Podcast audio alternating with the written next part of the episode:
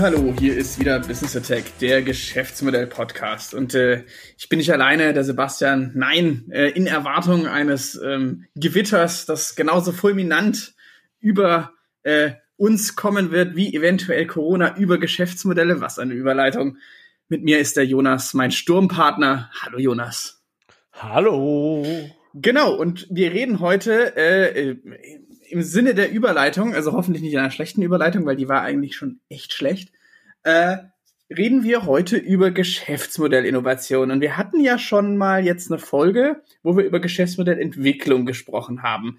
Wollen wir vielleicht jetzt kurz am Anfang mal ausräumen, wo da der Unterschied ist, damit wir jetzt hier nicht immer wieder dann drauf zurückgreifen?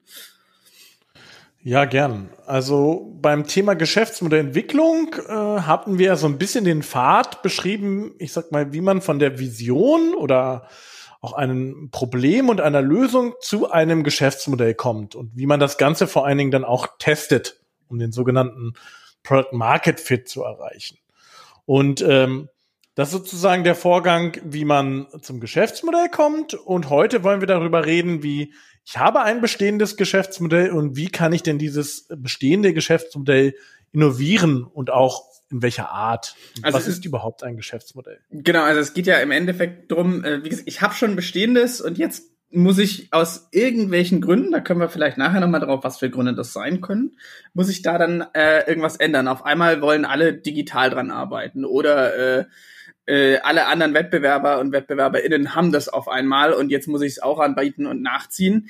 Ähm, ich glaube, am Anfang wäre es nochmal echt cool, wenn wir nochmal darauf hinweisen, dass es aus unserer Sicht ja so eher so zwei Arten von Geschäftsmodellinnovationen gibt. Also das eine ist halt, ich ziehe nach und mache halt so Commodities, würde ich das mal bezeichnen. Also einfach Standardfunktionen oder ich biete meine Sachen jetzt auf einmal halt über das Internet an, so dass man auch damit arbeiten kann.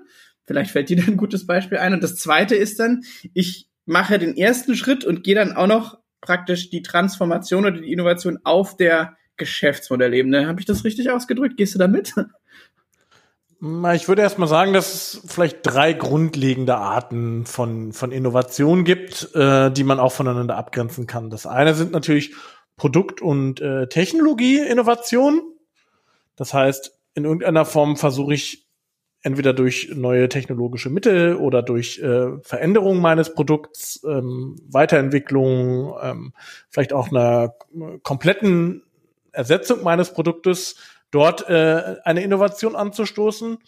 Das zweite ist das Thema Prozessinnovation. Das heißt, dass ich im, im Ablauf, wie ich mein äh, Geschäft führe, äh, etwas ändere. Kann man jetzt im Detail runterdetaillieren.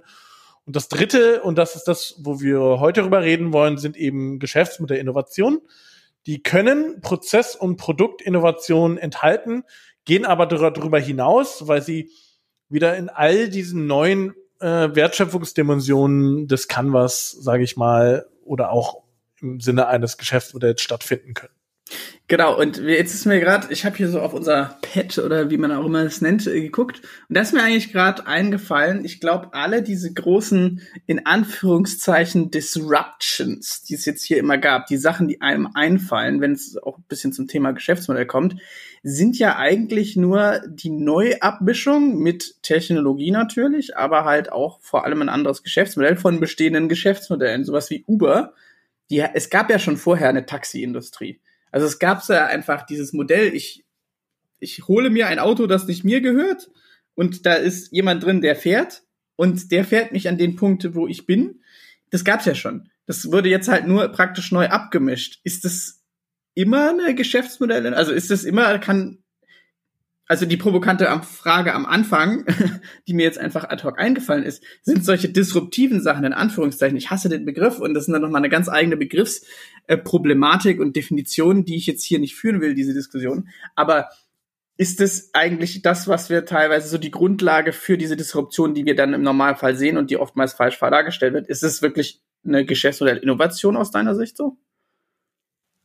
Mm, teils, teils denke, dass immer eine Produkt- oder Technologieinnovation dazu geführt hat, dass man diese Geschäftsmodellinnovation durchführen konnte.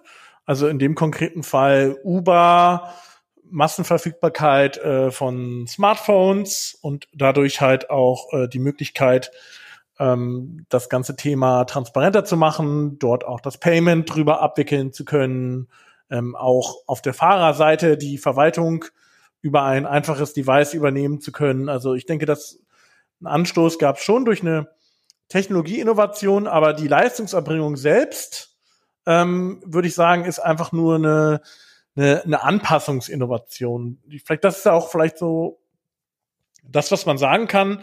Ähm, der Begriff Innovation ist ja, ich würde mal sagen, sehr gestretched. Also ähm, ich glaube, wenn man über Geschäftsmodell Innovationen redet, hilft es, sich nochmal drüber klar zu werden, was gibt es überhaupt, was heißt Innovation und ähm, welche Art von Innovationen finden in der Regel eigentlich statt, wenn wir im Kontext über Geschäftsmodellinnovation reden. Und ich glaube, das hilft, also dieses Wort Geschäftsmodellinnovation sowohl, was das Thema Geschäftsmodell, da hatten wir ja schon mal eine Definition aufgestellt und gesagt, das beschreibt eigentlich, wie eine Organisation etwas erschafft, einen Kundenwert diesen dem Kunden liefert und wie es daraus auch einen, einen Wert schafft, also konkret ein, ein Gewinn, Revenue. Und das ist sozusagen die Grundform eines Geschäftsmodells. Das ist jetzt so der Geschäftsmodellteil. Aber wir reden ja heute über Innovation und ich glaube, da ist nochmal wichtig, sich zum Thema Innovation einfach klar zu werden. Ja, also ich finde auch immer, wenn man das mal äh, neben dem ganzen Blabla, was es dazu halt auch in dieser ganzen Innovationskultur immer gibt, wenn man sich da einfach überlegt, wer jahrelang super erfolgreich oder wahrscheinlich immer noch super erfolgreich äh, Geschäftsmodellinnovationen im Endeffekt gemacht hat, ist der klassische Technologiemittelständler, der einfach immer weiter verbessert hat, immer weiter verbessert hat und oftmals halt auch, und das meine ich jetzt gar nicht despektierlich, wahrscheinlich diese äh, Bauchahnung vom Markt hatte, so diese Bauernschleuer. Ich habe irgendwas angeboten, wo ich gesehen habe, ah, ich glaube, das könnte was sein. Und ich glaube, das wird oftmals vergessen, dass es auch ganz viel mit wahrscheinlich gesundem Menschenverstand zu tun hat, wenn man eine gewisse Marktkenntnis hat. Und ganz viele von, äh, vor allem hier in Deutschland, bei den Mittelständlern und Mittelständlerinnen, die haben ja eine unglaublich tiefe Marktkenntnis. Und dann damit kann man dann auch in, in eine Richtung schon gehen, bevor es der Markt eigentlich ist, weil man eine Ahnung hat. Ich glaube, das ist ein wichtiger Faktor, den man da nicht vergessen darf. Also die Geschäftsmodellinnovation, die wir dann teilweise auch meinen, ist halt dann die eher systematische Begleitung des Themas durch eine Methodik, ne? Oder äh, ja. Hm, bin ich nicht ganz bei dir? Ähm, was? Ich würde sagen, das, was du beschreibst, ist eigentlich Geschäftsmodellentwicklung, also dass ich äh, mich immer wieder an den Markt anpasse. Ich hätte jetzt in dem konkreten Fall, dass ich mein Produkt immer weiter an den Markt anpasse, ähm, hätte ich jetzt noch keine Innovation drin gesehen. Wie gesagt, da komme ich gerne nochmal auf mein Statement vorher zurück. Was kann überhaupt eine Innovation sein? Und das so ein bisschen auseinander zu klamüsern. Ich glaube, das hilft einfach, weil dann, dann, dann wird einem der Begriff Innovation vielleicht auch ein bisschen klarer. Ja, können wir gern machen, aber also ich wahrscheinlich meinen wir das selber nicht aufs falsch ausgerückt. Das kann sein. Aber nochmal wollen wir dann ein bisschen raufbohren, was, was wir unter Innovation dann verstehen?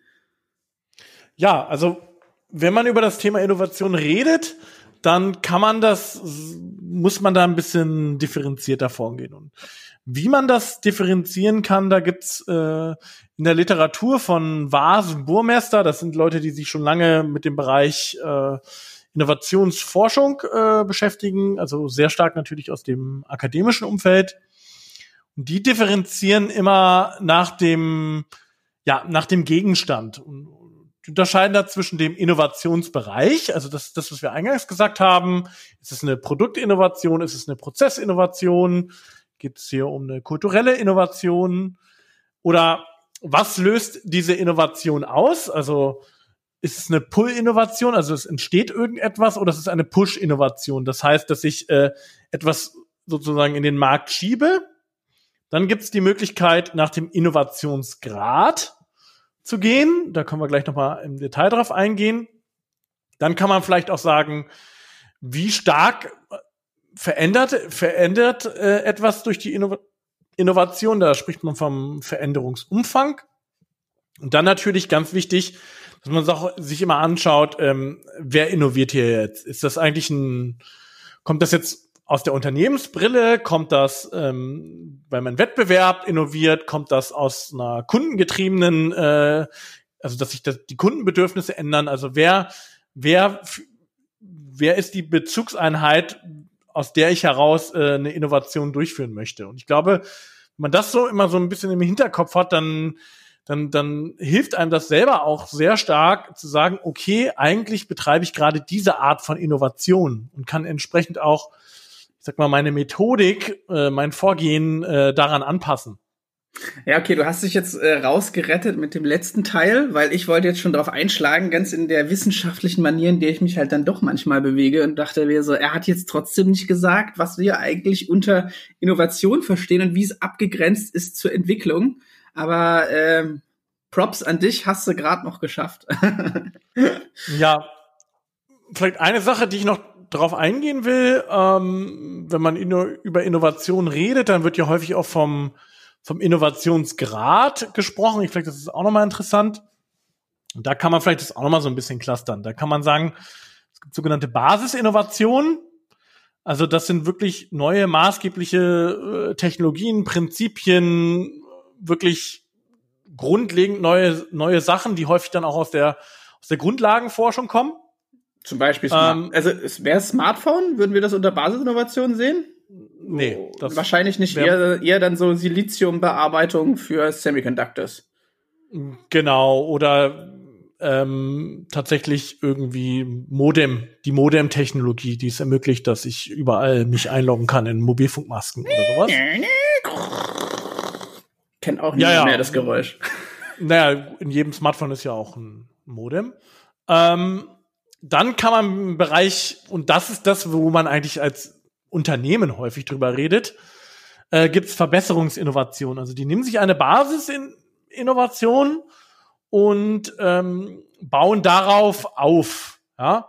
Das heißt, das Smartphone hat, setzt eigentlich auf gewissen Basisinnovationen auf und verbessert die, verkleinert die, miniaturisiert die, macht die besser nutzbar. Und das ist eigentlich so der klassische Bereich der Verbesserungsinnovation. Und dann gibt es, äh, das ist, wie gesagt, wir gehen immer vom höchsten Innovationsgrad immer weiter runter. Dann gehen wir zum Bereich Anpassungsinnovation. Das heißt, dass ich das, was ich nehme, ähm, also die, die, die, Innovat die, die Innovation, die ich habe, passe ich dann für eine spezielle Kundengruppe an, für einen speziellen Markt an. Ähm, und das ist häufig das, was eigentlich im Bereich Geschäftsmodellinnovation passiert, dass ich ein grundlegendes Funktionsprinzip nehme und das auf einen neuen Markt, auf eine neue Kundengruppe, auf ähm, eine neue Technologie anwende. Also es muss ja auch nichts Schlechtes sein. Ne? Also weil vor allem so Basisinnovationen und Verbesserungsinnovationen das sind eher seltene Sachen. Also die Basisinnovationen sind wahrscheinlich noch häufiger als die Verbesserungsinnovationen, würde ich jetzt mal sagen, weil halt einfach immer viel Grundlagenforschung betrieben wird.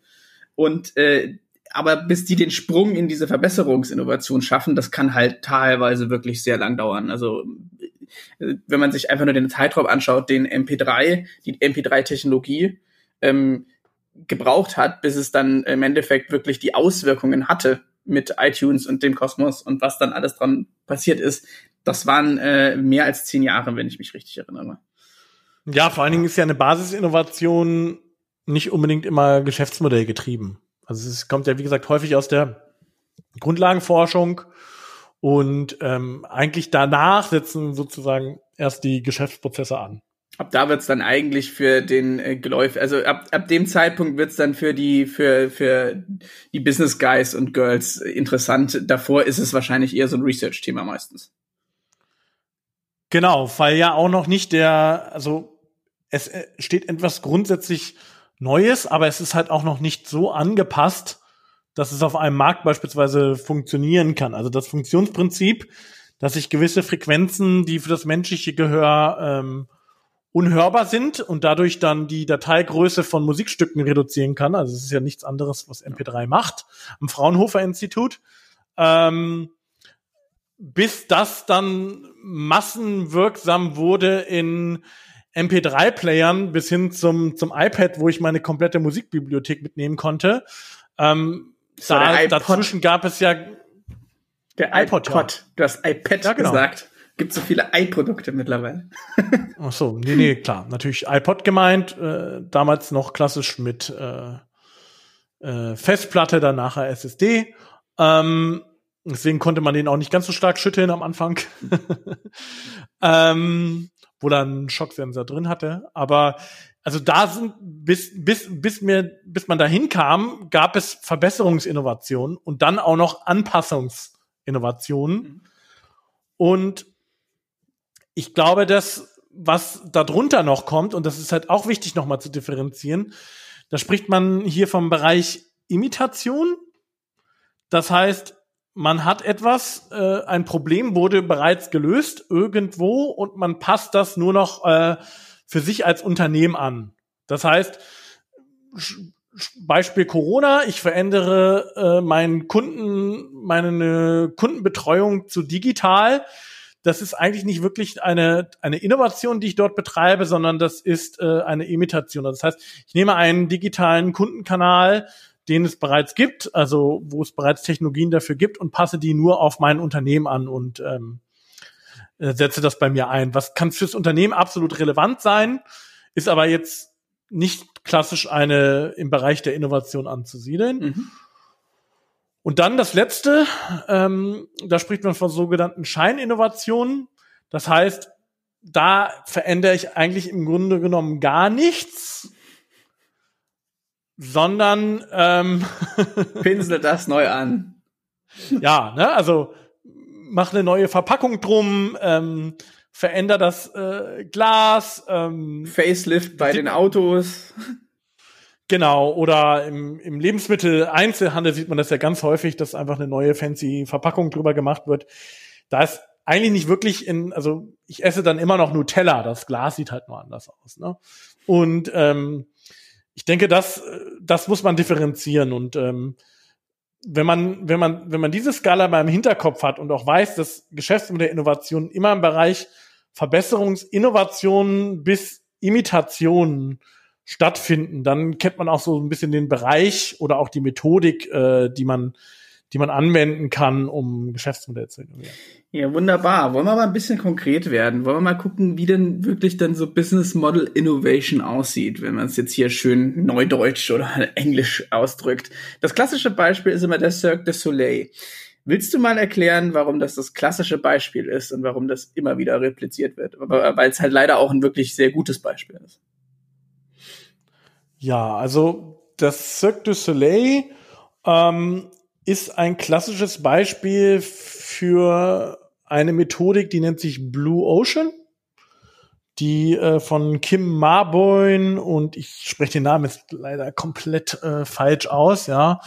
Und das basiert darauf, dass wenn ich ein Geschäftsmodell habe, dass ich vielleicht einfach mein Spielfeld ändere. Jetzt mal konkret am Beispiel ähm, Cirque du Soleil das war ursprünglich ein klassischer Zirkus. Der hatte Tiere, der hatte natürlich das ganze Bereich äh, Entertainment, hatte natürlich diesen Familienfokus, äh, also so wie man sich so einen klassischen Zirkus vorstellt, wie, wie es den heute vielleicht nur noch tatsächlich irgendwie als Wanderzirkus auf dem, auf dem Dorf gibt, ja, oder, aber früher war das natürlich ganz, ganz normal. Und ähm, der dann natürlich auch so eine spezielle Zielgruppe hat, äh, der klassische Clown, der durch die Manege rennt, ja, alle, mhm. alles, was man so kennt, so, so, so, ein, so ein typischer Zirkus, ähm, der ähm, in also irgendeiner Form ja, ja, genau, so Zielgruppe, klassisch Familien. Also äh, Familien kommen hin, haben einen schönen, äh, schönen Tag, wahrscheinlich einen Nachmittag oder so, also auch von der Zielgruppe her, ne? Genau.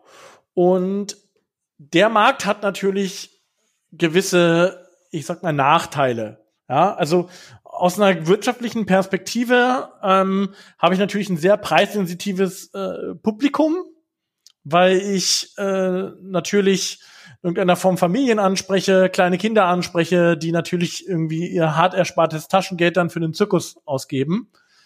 Das heißt, äh, da bin ich natürlich auf eine gewisse äh, Kundengruppe festgelegt. Ich habe natürlich in irgendeiner Form auch relativ hohe äh, Fixkosten, weil ich sag mal, so einen Elefanten zu halten, ist schon relativ, also allein was der isst, ja, Ja. pro Tag äh, ist natürlich schon relativ intensiv und Wir haben ja ähm, auch alle Tiger Kings gesehen, wie viel Geld da rausgeht. wenn wenn ihr es nicht geschaut habt, schaut euch diese Serie unbedingt an. Sie ist genau das Richtige für Corona-Zeiten, weil an Absurdität teilweise nicht zu überbieten. Äh, Off-Topic, Ende. Genau. Und was hat der Cirque du Soleil gemacht? Ähm, die haben relativ konsequent auf ihr eigenes Geschäftsmodell, das klassische Geschäftsmodell eines Zirkus, diese Blue Ocean Technik angelegt. Und was sagt die Blue Ocean? Das sagt schon der Name, blauer Ozean. Das bedeutet, es gibt auch den Red Ocean. Das ist der klassische Zirkusmarkt gewesen, ja, wo die ganzen Zirkus untereinander äh, konkurrieren, ähm, die Margen relativ klein sind, ähm, das Ganze relativ ähm, ja umkämpft ist, ja. Und das ist der Red Ocean. So, jetzt hätten sie natürlich dort immer weiter ähm, ihren Zirkus immer weiter verbessern können, ja. Aber trotzdem bleibt es so dieser Markt immer noch dieser klassische Zirkusmarkt. Und was sie gesagt haben, na, wir wollen eigentlich in den Blue Ocean, wo wir weniger Konkurrenz haben, wo wir ein anderes Publikum haben, wo wir andere Möglichkeiten haben, auch ähm, das Ganze zu bepreisen und haben dafür halt diese ähm, Blue Ocean Technik angewendet. Und die geht immer davon aus, dass man einen neuen Wert schaffen muss, in irgendeiner Form auch, äh, da spricht man dann von Create, dass man in irgendeiner Form das, was man hat, äh, gewisse Punkte, die ich für mein neues Geschäftsmodell haben will, ähm, erhöhen muss. Aber eben, da man ja immer von begrenzten Ressourcen ausgeht, zumindest im Unternehmenskontext, muss ich auch etwas reduzieren oder vielleicht sogar etwas äh, auf etwas komplett verzichten, um eben diese Geschäft, um eben in diesen neuen Markt zu kommen. Was haben die getan? Die haben sich komplett von der Tierhaltung verabschiedet, hatten da sozusagen auch stark dann diese Kosten für das Thema Tierhaltung auch reduziert haben auch gesagt, wir möchten uns eigentlich nicht mehr auf Familien konzentrieren, sondern wir möchten eigentlich eher in diesen Entertainment-Bereich rein. Also das heißt, wir möchten tatsächlich eher in den Bereich höherwertige Unterhaltung und sind dann eher in den Bereich ähm, Artistik gegangen. Eher in den Bereich gegangen, dass sie das mit Musik unterlegt haben, dass sie daraus eher ein Eventpublikum angesprochen haben. Und Also eher so in diese Vari Varieté-Richtung einfach, ne? In diese Varieté-Richtung und vor allen Dingen ähm, auch nicht so sehr das Konzept des Wanderzirkus, sondern eher wirklich daraus eine geile Event-Location zu machen. Ja, also das heißt, in den großen Städten sich einen relativ prominenten Platz auch auszusuchen, um dort ja auch nicht so ein kleines Zirkuszelt zu haben, sondern ein riesengroßes, was auch ein bisschen höherwertig, höherwertiger wirkt, dort halt so eine komplette Event-Atmosphäre zu schaffen. Also das ist auch ja, dass ich im Prinzip auch ein Opernpublikum, ein ho hochwertig kulturell interessiertes Publikum dadurch ansprechen kann. Alles natürlich auch zu dem Zweck, um dann halt auch einen höheren äh, Ticketpreis nehmen zu können. Wenn ich mich richtig erinnere, gab es dann auch praktisch sehr hochwertiges Essen dazu und so weiter, ne? Genau, genau. Also wirklich stark eher in diese Eventgeschichte reingehen. Und dadurch haben sie es geschafft, ähm, ja, das Spielfeld, also den Ocean, ja, und, in dem sie sich befunden haben, von diesem klassischen Zirkusspielfeld auf ein komplett neues Spielfeld. Also sie sind dann eher eine Konkurrenz zur, zur, zur Oper oder zum, zum, zum Live-Konzert oder zur Philharmonie oder sowas, ja, und haben es dann geschafft, sich in quasi einen völlig neuen Markt äh, zu bewegen.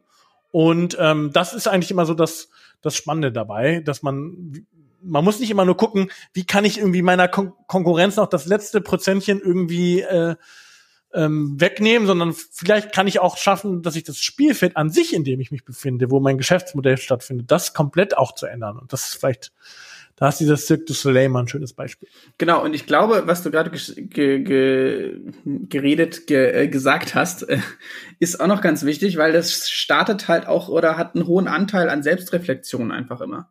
Weil du ja genau ungefähr deine, also was können wir, was ist, wo sind wir gut drin und wahrscheinlich jetzt nicht konkret in, keine Ahnung, wenn es äh, ein Pumpenspezialist ist, dann muss man da gar nicht auf das Ebene, wir können tolle Pumpen herstellen, sondern wir sind eigentlich eher so, wir können gut mit Drücken umgehen, muss man dann viel eher sagen. Und da kann man dann gucken, wo könnte man das noch anwenden? Also wo kann ich das noch drauf werfen, wo das Wissen, das wir haben, wo wir die Umgebung haben, mit der wir umgehen können, eventuell auch anwenden können. Ich glaube, das ist auch nochmal ein ganz wichtiger Punkt, dass diese Selbstreflexion in dem Fall dann auch wahrscheinlich meines eigenen Business Models oder meiner Fähigkeiten dann ganz wichtiger Teil von ist. Ne? Ja, vor allen Dingen, äh, bevor man irgendwie ähm, wieder irgendwie fancy Berater einlädt und sich überlegt, ja, wir müssen jetzt hier irgendwas innovieren oder auch ein Lab gründet oder so weiter, sich erstmal zu überlegen, was will ich, was ist meine Innovationsrichtung, was will ich eigentlich schaffen? Ja? ja. Also will ich jetzt auf Basis meiner bestehenden Kompetenzen, das ist das, was du gerade beschrieben hast, ja.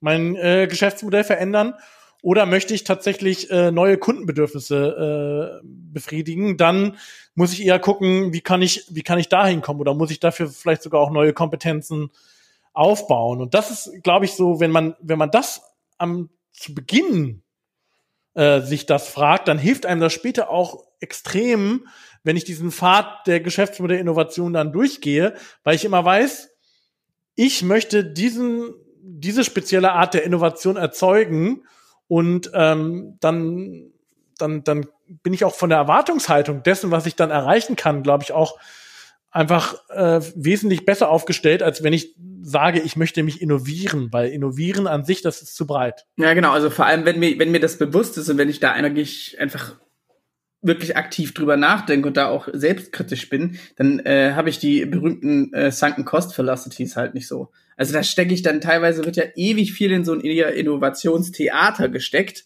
wo dann halt mal in die eine, mal in die andere, mal ist es äh, eine Basissituation, mal ist es einfach nur, äh, jetzt machen wir halt Lab und cool digital und sonst was. Also da wird dann nicht zielgerichtet vorgegangen und wir sind ja leider immer in einem, äh, äh, in einem Vektor mit begrenzten Ressourcen. Deswegen wird da auch viel Potenzial verschenkt. Aber ich glaube, so langsam kommt es halt auch in der breiten Masse an. Also man liest halt zumindest immer viel mehr. Hast du den Eindruck auch? Ich habe auch den Eindruck, ähm, dass immer stärker, allein wenn man sich Google-Treffer anschaut, immer stärker das Bereich, wir brauchen auch im Bereich Geschäftsmodell Innovation ähm, neue Impulse.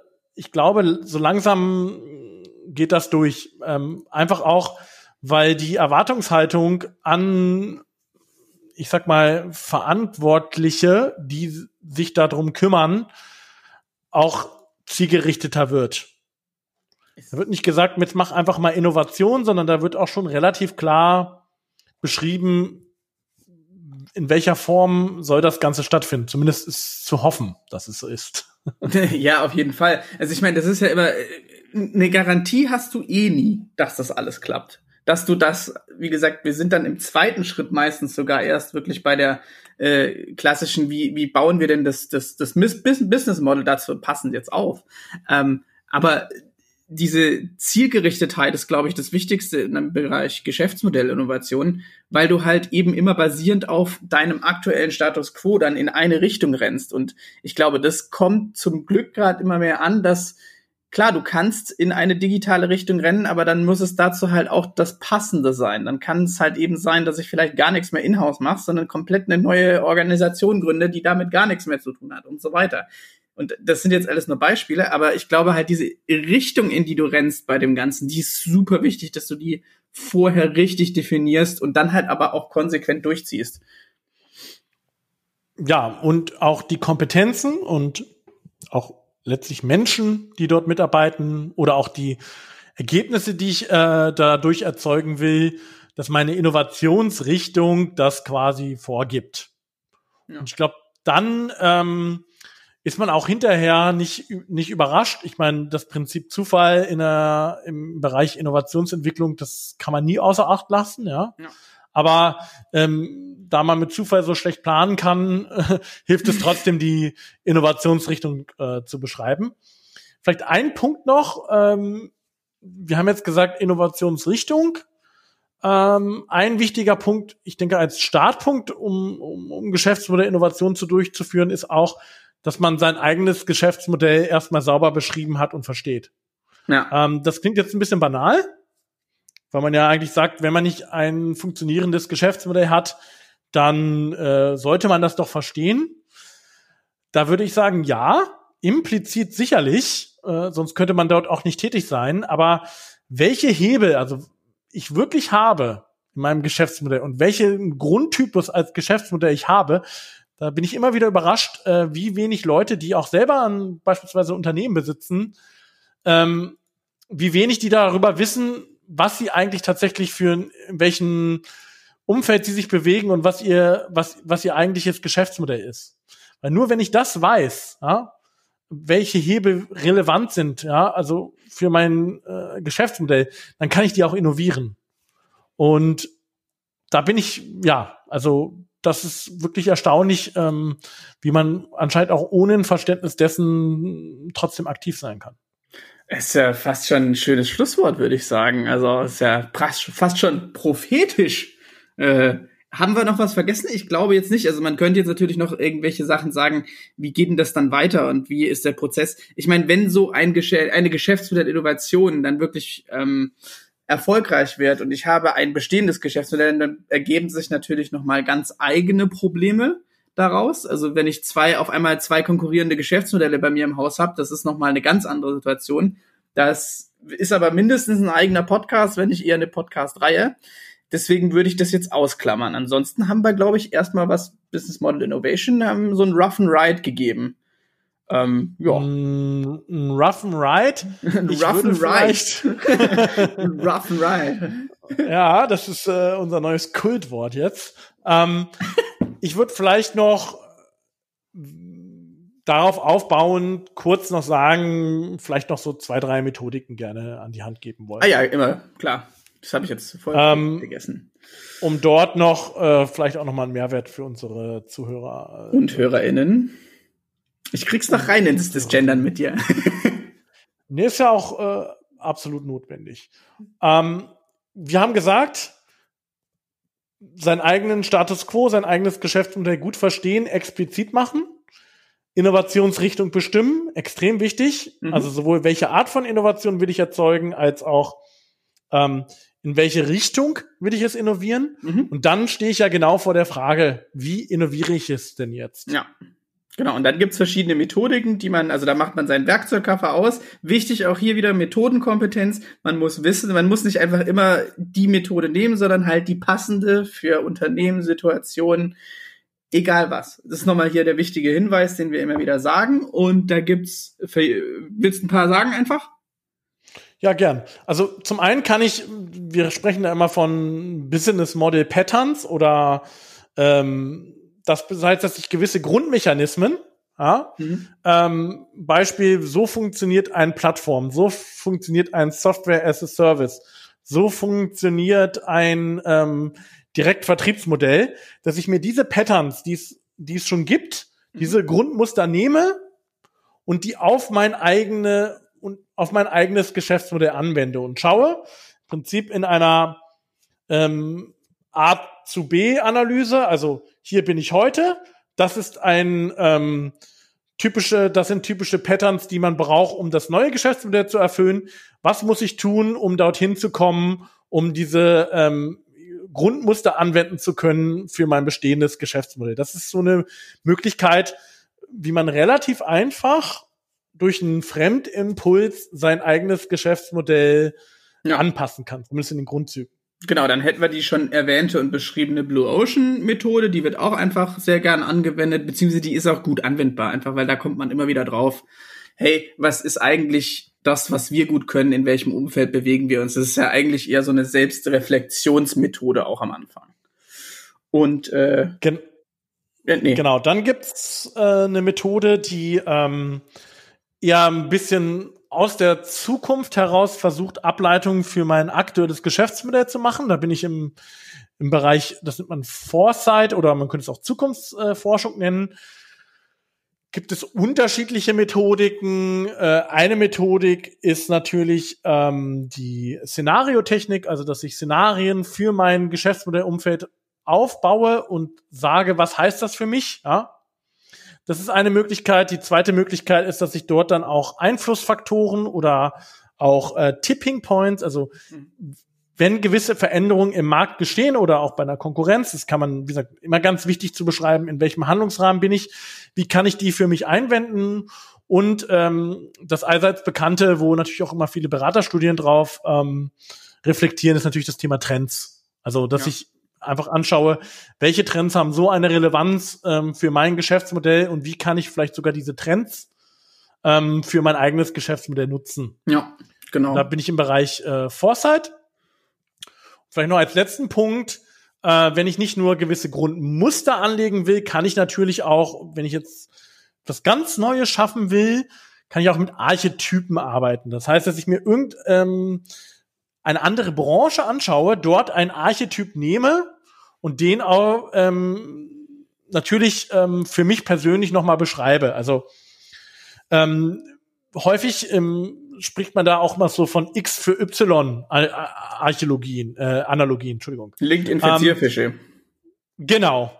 Also das heißt, ich habe den ähm, Anwendungstyp LinkedIn, also eine Business-Netzwerk-Plattform und wende die für ähm, ja, Tiere an. Ne? Also das ist jetzt natürlich ein sehr abstraktes Beispiel, aber ähm, keine Ahnung, ähm, YouTube für Bilder oder sowas. Ne? Also, dass ich heißt, das ist, das ist natürlich auch eine Möglichkeit äh, zu sagen. YouTube für Bilder, ohne Scheiß, es sind Bewegtbilder, Jonas.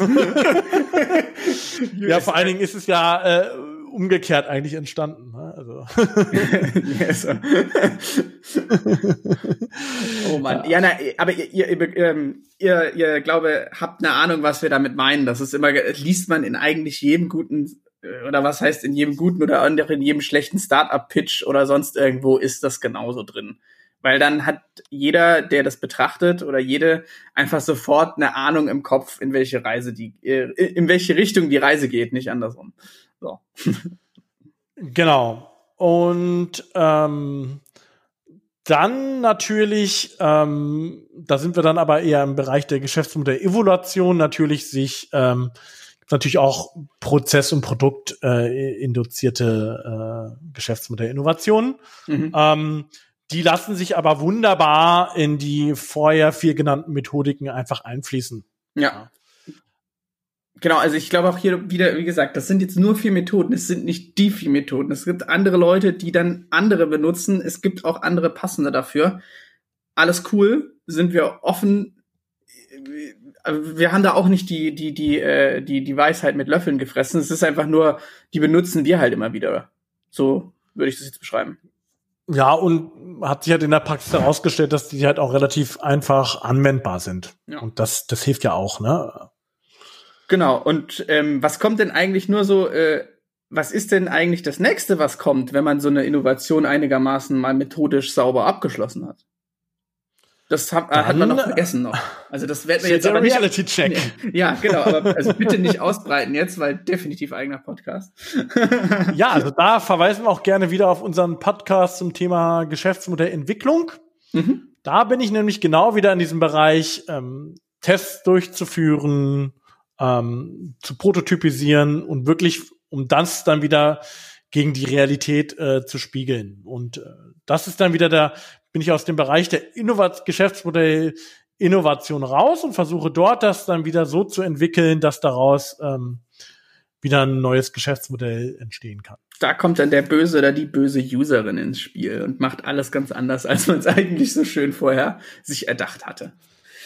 Ja, in dem Sinne würde ich sagen, haben wir es geschafft für heute. Wie immer gilt, wenn ihr irgendwelche Fragen, Anmerkungen, irgendwelche Ko Kommentare und oder äh, einfach nur denkt, dass wir ziemlich blöd sind, schreibt uns das, schreibt uns eine Mail. Wir sind da offen für alles und freuen uns über jegliches Feedback. Oder? Absolut. Gut, dann sage ich mal Tschüss und zum nächsten Mal. Bis zum nächsten Mal. Ciao.